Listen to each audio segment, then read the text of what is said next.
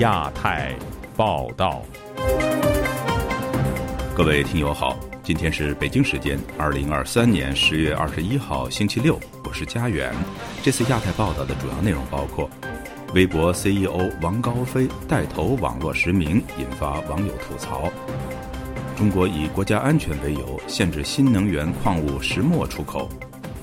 新华社为官方 GDP 数据叫好。中国经济真的走出衰退了吗？五角大楼最新报告显示，中国军力对台湾构成巨大威胁。本台维语组披露，新疆三位维族女囚出狱后相继死亡。接下来就请听这次节目的详细内容。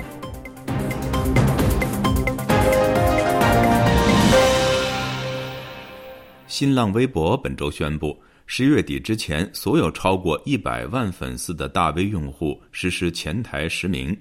本周四，新浪微博首席执行官王高飞带头在个人账户展示实名，其职业栏标注为“软件和信息技术服务人员”。有网民表示，如果要前台展示个人姓名，就会注销账号，甚至有网民已经开始删除自己的贴文。详情，请听本台记者古婷的报道。本周一开始，新浪微博陆续向拥有一百万粉丝以上的用户发出通知：十月底之前前台展示个人姓名，五十万粉丝的用户将在十二月底之前展示实名。周四，新浪微博首席执行官王高飞带头在其个人账号前台展示实名。王高飞填报的职业是信息传输、软件和信息技术服务人员，教育信息是北京大学。网民五桶攻防留言：前台实名制我不赞同，大 V 的身份信息在平台都有详细登记，为什么一定要搞到前台？沉默的山羊写道。反正我是接受不了前台实名，真的到那一天咱不玩就是了。还有的说，对此，网络评论人士毛先生周五接受本台采访时说：“这不能责怪新浪微博，要谴责的是谁在钳制民众的自由。对民众的、公民的言论的一些钳制，已经到了那个触目惊心的地步了。他们从各个方面来限制民众。”那个自由的或者合法的这些言论，我个人认为是一种的高度集权或者管控的模式吧。数天前，新浪微博首席执行官王高飞公开证实，实名制针对的是有百万粉丝以上的自媒体账号，未来可能降到五十万的账号。微博网民不神经的神经科医生留言说：“手机实名制了，电信诈骗少了吗？”如果需要前台展示个人姓名等信息，我会果断选择注销账号。另一网民说，昨天历经万难登上了微博，删了五百多条信息，然后开始自省。江苏宜兴时事评论人士张建平对本台说：“许多人都在问，为什么国家高级官员的信息是国家秘密，而纳税人则要公开姓名等信息？”我感觉是很荒唐的。当然。这个也是一个对老百姓只有表达啊意见思想的话，它也是一个起到一个恐吓作用。官员这个财产公示制度，他为什么不落实？高级干部的家属，他的信息为什么不敢公开？他要作为国家机密。一个对等的原则，一个公平的社会应该有的，他没有。北京学者陆先生认为，微博突然改变用户规则，要求前台实名制是一种违约的行为。众多微博用户发言，往往可以自由表达言论。微博从商业角度而言，相信会尊重网民的隐私，不愿公开用户个人姓名，但也无奈。他对本台说：“那当然就是官方要这么做了。当局呢，他之所以……”在微博上推行实名制，是这些年来一直在推进的，对于民间社会、对于公民每一个人加强监控的既定方针，在方方面面、各个角落都有老大哥在盯着你。记者古婷报道。继对镓和锗等重要稀土原料实施出口管制之后，中国政府本周五宣布，将部分高敏感的石墨物项也纳入管制清单。有学者指出。中方限制战略矿物出口的举动，无疑会加剧当前的贸易紧张局势。以下是本台记者经纬的报道。中国商务部会同海关总署二十日发布了有关石墨物项临时出口管制措施。商务部表示，此次政策调整包括将此前实施临时管制的球化石墨等三种高敏感石墨物项正式纳入管制清单，但与此同时，取消对五种主要用于国民经济基础工业的低敏感石墨物项的临时管制。据悉，上述措施将于今年十二月一日起实施。商务部发言人表示，管制措施并不针对任何特定国家和地区，是为了保障全球供应链产业链安全稳定。路透社指出，北京以国家安全为由，试图控制关键矿产供应，以维持全球制造业主导地位。华盛顿智库哈德逊研究所高级研究员杜斯特伯格认为，中国对关键原料实施出口管制措施，无疑会大大加剧当前的贸易紧张局势。以下回复由本台记者代读：中国声称希望避免脱钩，但这些限制都有助于其实现自给自足，并且损害美国关键科技产业。欧盟近期启动针对中国电动汽车反补贴调查后，引发中方强烈不满。而本周早间，美国扩大了对中国半导体出口的限制范围。美国德州圣托马斯大学国际研究讲座教授叶耀元分析说，中国是想通过管制关键原料向世界示威，但对其他国家而言，只是一个长痛不如短痛的产业链供应链转移过程。并不是一个中国独大的市场，以这个全球市场的规模来讲，其实大多数的东西都不是所谓的中国独大，那只是其他国家可能卖的比较贵，或者是有相对来说它的运输成本比较高，短时间之内日本跟韩国可能也会很相对来说比较痛苦，可是长远之后，那就等于说是中国跟这个世界或跟这些产业链进行这个脱钩的一个程序。伴随绿色能源的兴起，电动汽车在国际市场的份额激增，而石墨更是制造电动汽车锂电池的关键原料之一。公开资料显示，中国不仅是目前世界上最大的石墨生产国和出口国，还控制着精炼技术环节。根据中国海关总署发布的数据，中国石墨主要出口到美日韩等国。路透社透露，日本和韩国目前已就上述中方的石墨出口管制进行研判，以避免锂电池产业链中断。而日本政府发言人官房长官松野裕和本周五警告说，如果中方相关管制违反世贸组织规则，日方将采取适当措施。自由亚洲电台记者金伟华盛顿报道。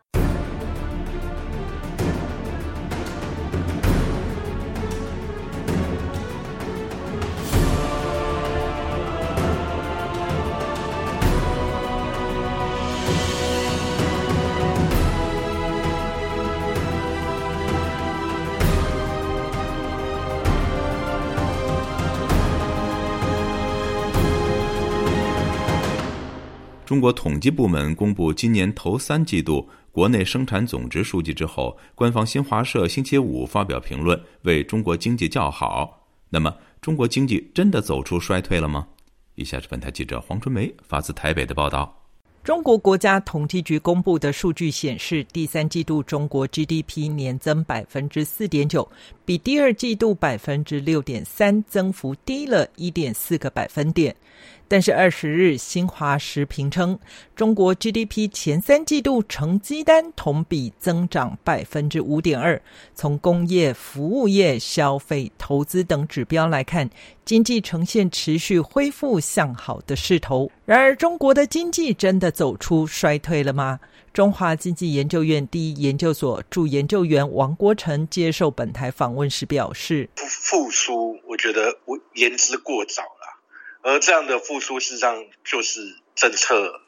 带动的效果而已。王国成进一步分析，今年七月中国进出口等多项数据大幅衰退。中国人行八月份在货币拼命放水，创下史上第二高，而第一高就在九月份。政策拉动下，前三季度的数字才不至于太难看。但是进一步观察成长动能，外商直接投资第二季度暴跌近九成，民间投资亦为负成长，仅消费同比增加百分之六点八，并非太突出。中国 GDP 的数据家为何仍未振兴股市情绪？香港经济日报指出，十八日中国公布 GDP 之后，十九日才会公布各行业详细的数据。工业第三季在 GDP 占比百分之三十一点三，比今年首三季的三十二点三下跌一个百分点。金融业、房地产业及资讯传输软件和资讯技术服务业在第三季度的占比都下降。建行科技大学财务金融系副教授张鼎焕受访时也认为，这一次数据发布只比预期好一点，并不意味中国经济已经从谷底攀升。首先，过去扮演经济火车头的房地产仍有好几个房企未爆弹，再加上房地产去化没有明显改善。最重要的原因是我个人认为说，大陆的目前整个产业啊，还找不到它的一个发展的一个方向。中国国务院发展研究中心原副主任刘世锦上个月在外滩金融峰会主题演讲说道，他的研究团队预测中国全年 GDP 应在百分之五以上，由于去年增速只有百分之三，两年平均百分之四左右，低于疫情前两年平均百分之五点一的水平。他在演讲提到，中国虽然有四亿中等收入消费群体，但有一种说法是中国还有五亿人口没有用上马桶，十亿人口没有坐过飞机，要把这一些需求挖出来。张鼎焕说：“不患寡而患不均，当贫富差距扩大时，社会冲突必然发生。只是在中国大陆对言论和思想自由较强力的控制下，还没有爆点出来。但随着贫富差距日益恶化，民众心生不满的情绪恐怕已经在酝酿中。”自由亚洲电台记者黄春梅台北报道。上海第一财经传媒旗下的 DT 研究院近日发布了一份名为《二零二三年年轻人存款调查报告》的文件，表示，在中国有超过百分之五十的年轻人存款在十万元人民币以下。此外，有百分之二十以上的年轻人存款不足一万，另有百分之十二的年轻人根本就没有存款。然而，有不少人认为，实际的年轻人存款情况可能会更糟糕。详情，请听本台记者孙成的报道。来自广州的林先生在软件行业有三年的工作经历，目前已经攒下了约二十万元的存款。不过，他也表示，比他存款少的人大有人在。在他看来，一个人是否能存下款是和工资挂钩的。工资低的人很容易变成月光族，但很多人变成月光族往往还有别的原因。我觉得很多人消费习惯不好吧，消费的诱惑就太多了，社交又表示要消费了。而且中国的网贷非常发达，就会容易鼓励别人超前消费，最后就变成了负债。我感觉没有存款的人绝对不止百分之十几吧。DT 研究院的这份报告是基于对一千八百多名受访者的调查做出的，其中超过七成是九零后和九五后，近九成来自二线或更大的城市。他们中有百分之八十点七的人认为，和父辈相比，自己存不住钱的原因是生活成本更高。值得注意的是，在工作时间超过十年的受访青年中，暂无存款的比例比平均值更高，达到了百分之十五点二。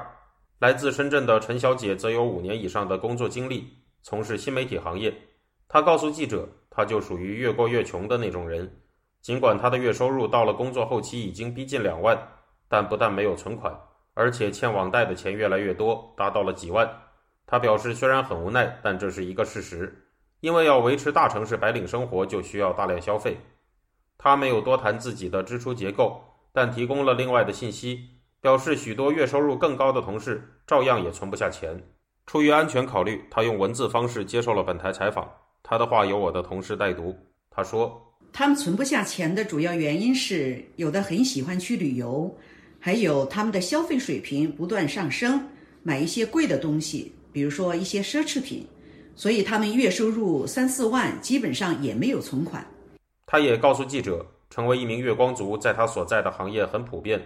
而月光族们在每个月发工资时都忙着还贷，然后剩下很少的一笔钱，再不断在网上借贷提前消费，这样人就处于一种循环状态，对自己的工作和生活特别焦虑。DT 研究院所做报告的结果在公布之后，引起了众多舆论反应。目前在新浪微博上。搜索热搜话题，百分之五十三点七年轻人存款不足十万元，已经会出现根据相关法律法规和政策，该话题内容未予显示的结果。不过，仍然能看到一些网友对这一报告的质疑。有人表示：“我想说的是，这数据从哪里来的？很多年轻人不要赤字就好了，还存款十万元。”还有人说：“不如下次调研一下现在的年轻人负债多少钱。”也有人充满讽刺意味地说：“震惊，年轻人居然可以存十万元，国富民强的很好体现，不愧是全民小康。”自由亚洲电台记者孙成，就金山报道。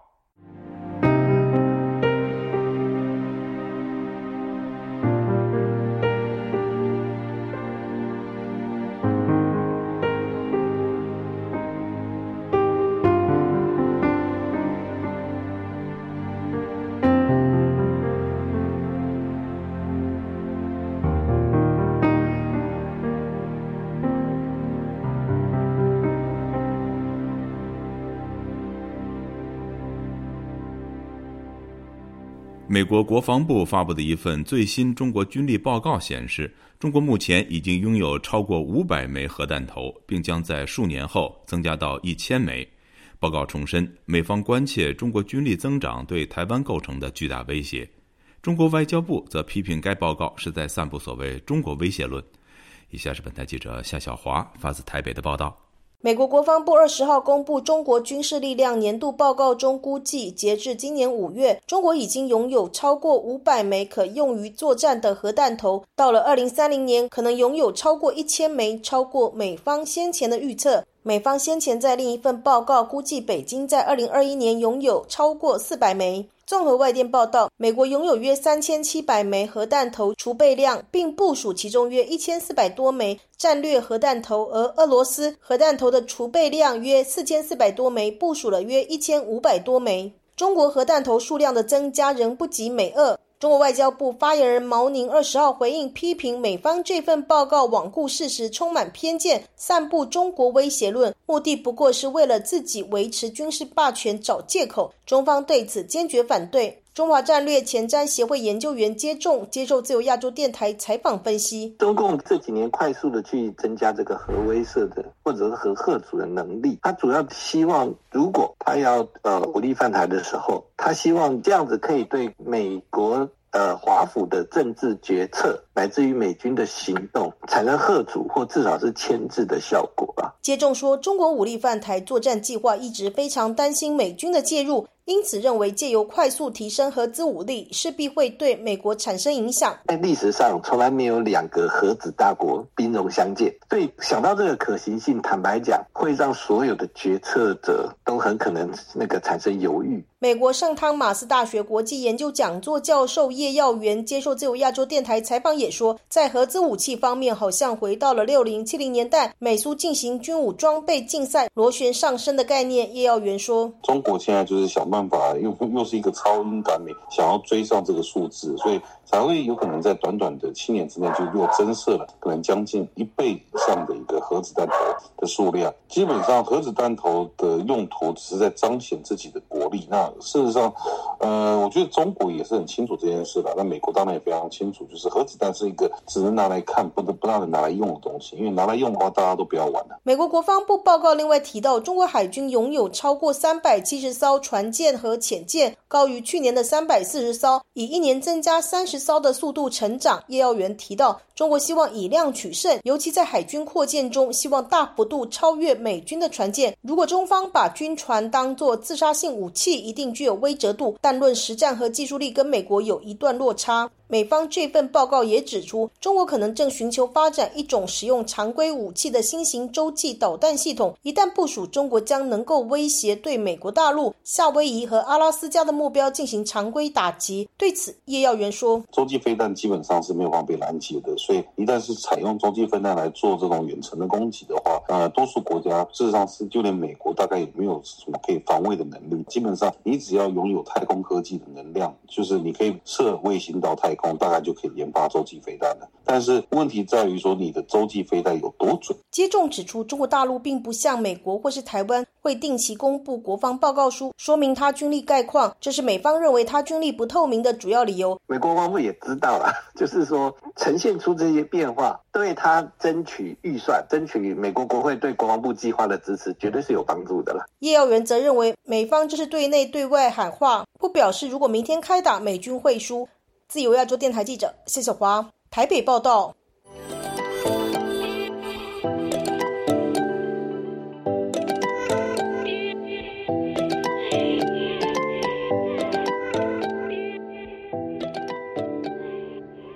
近日有消息显示，新疆同一女子监狱的三位囚犯在获释后不久因健康问题相继死亡。该事件再度引发外界对当地监狱状况的关注。今天，本台记者唐媛媛的整理报道。本台维吾尔语组十月十九日引述知情人士披露，本月初有三位在新疆地区同一监狱获释的女性囚犯，在出狱不久后相继去世。这三名女性中有两人的年龄为三十多岁，一人七十五岁，均为维吾尔族人。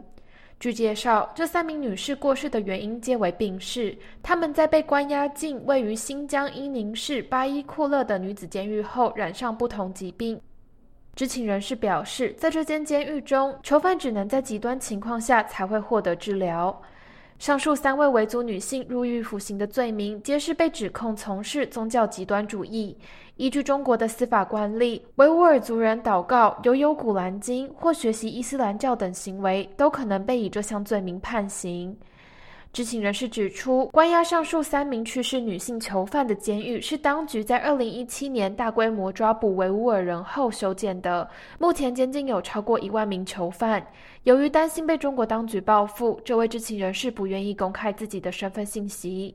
在本台维语组的一段采访中，当地的一位警官表示，这座女子监狱中有许多囚犯的健康状况恶化，因为狱方强制对年长及有健康问题的囚犯实施教育计划。不过，这名警官并未详细解释教育计划的具体执行情况。自由亚洲电台记者唐媛媛华盛顿报道。十月二十号至二十四号，中国第十四届全国人大常委会第六次会议在北京举行，会议将审议。爱国主义教育法、保守国家秘密法以及慈善法等多部修订草案，外界预测本届会议还可能发布失踪国防部长李尚福的任免决定。以下是本台记者夏小华发自台北的报道。中国人大常委会二十号到二十四号举行，全国人大常委会法制工作委员会发言人杨和庆十九号在记者会上指出，将审议多部草案，包括海洋环境保护法修订草案、爱国主义教育法草案、粮食安全保障法草案、慈善法修改，以及保守国家秘密法修订草案、传染病防治法修订草案等等。最受瞩目的是《爱国主义教育法》草案二审。杨和庆说，二次审议稿修改主要内容包括充实爱国主义教育的内容，完善筑牢中华民族共同体意识、宣传教育的规定，增加传承和发展中华优秀传统文化，坚定文化自信，建设中华民族现代文明方面的内容等等。旅美时事评论员唐靖远接受自由亚洲电台采访分析，中国目前巨大问题是意识到自身统治合法性的危机，所以人大要通过强化爱国主义教育法，特别注重和中国传统文化融合，借机复兴。唐靖远说：“过去在毛泽东时代那个时候起，其实中共这个他的红色意识形态，他是把中国的传统文化是视为呃这个封建迷信，视为四旧，视为要彻底的破除的。然后呢，他用这种方式把自己打扮成为说这是新。”文化而且是先进文化，然后用这种方式来欺骗中国人，相信说他们就是骗取了一个它的合法性的存在。但是现在他这个已经破产以后呢，他现在习近平，我觉得他换了一种方式，就是用他的中共这个党文化的红色意识形态套上一个传统文化的一件马甲，啊，套上一个外套。爱国主义教育法草案共五章三十八条。杨和庆提到，会将中华民族发展史、中华优秀传统文化、历史文化遗产、英雄烈士的事迹和精神等作为爱国主义教育的重要内容，并透过发挥文物古迹、文化遗产、各类博物馆。纪念馆等的教育功能，利用各种传统节日组织开展民俗文化活动等方式，增进家国情怀等等，特别针对青少年和学校爱国主义教育。唐靖远质疑中共建立的所谓历史遗迹博物馆，涉及中共建党、建立政权。中国近代史遭中共大幅度的篡改，如今却想用这些篡改的内容，把中共那套红色意识形态跟中国几千年传统文化强行嫁接，这会遇到。最大的障碍就是中华民国台湾的存在，唐靖远说：“中华民国台湾其实才是真正的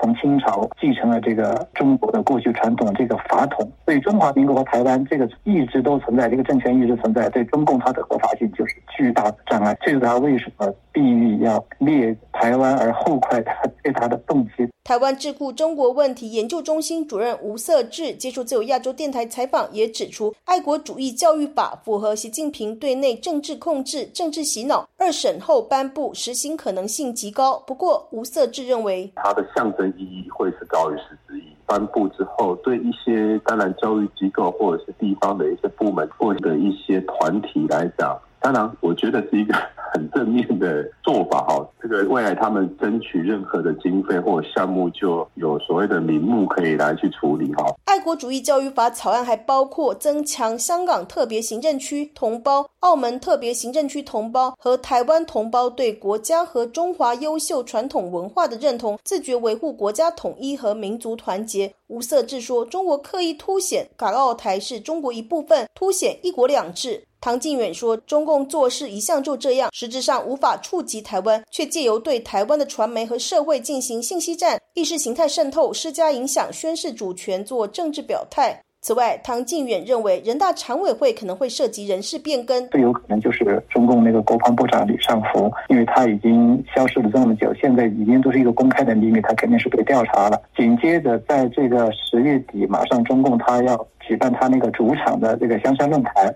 呃，这个论坛上面，那中共的国防部长是必须要出来露面的，很有可能会要利用这次人大常委会的开会呢。实现一个任免，就是说把这个上浮免之后呢，呃，可能另外一个继任者要上来，这样。自由亚洲电台记者谢小华台北报道。中国的民主人士依然坚信真理，运用非共产主义世界的内部政治。和社会改革的力量，海洋升温还有酸化，海洋生物多样性已经。那么毛泽东的文革就确实可以跟斯大林的大清洗。中国近年来对俄罗斯的援助金额相当于对非洲各国总和。亚太时政历史构成，异议者见地，弱势者心声。兼听则明，听自由亚洲电台播客，了解中国多一点。苹果、谷歌及 Spotify 等各大平台均可订阅，免费收听。听众朋友，接下来我们再关注几条其他方面的消息。藏人行政中央司政边巴次仁日前在接受自由亚洲电台专访时强调。美国国会参众两院议员提出的促进和平解决西藏与中国的冲突议案得到了众多议员的关注和支持。边巴次仁指出，中国政府不能够歪曲西藏历史。本周四，本台藏语部专访了藏人行政中央司政边巴次人，主要谈到美国国会的促进和平解决西藏与中国的冲突议案和中国政府在西藏实行的同化政策。该议案旨在加强美国促进中国政府与达赖喇嘛之间对话的政策，以和平解决西藏和中国之间的冲突。美国新闻周刊近期在一篇分析文章中指出，中国最近大量建造滚装船，此举可能有助于武力犯台，因为滚装船可弥补解放军攻台期间海军运输能力的不足。新闻周刊引述战略与国际研究中心。中国实力计划提出的一份最新报告说，中国增加滚装船的产量，可能预示着一种双重策略。这些船除平时的运输功能外，还可以在攻击台湾时使用。美国国务院二十号表示，对总部位于中华人民共和国的三家实体进行制裁，原因是这些公司为巴基斯坦的弹道导弹计划提供了可用于导弹的物品。这三家公司分别是中国通用技术有限公司、北京罗罗科技发展有限公司和常州联拓复合材料有限公司。其中，北京罗罗科技发展有限公司在今年六月也被美国商务部列入实体清单。诺贝尔和平奖获得者刘晓波的妻子刘霞近日访问了美国纽约。中国人权执行主任周封锁亲自带领刘霞参观了中国人权和人道中国为其丈夫刘晓波建立的纪念馆。听众朋友，这次的亚太报道播送完了，谢谢收听，再会。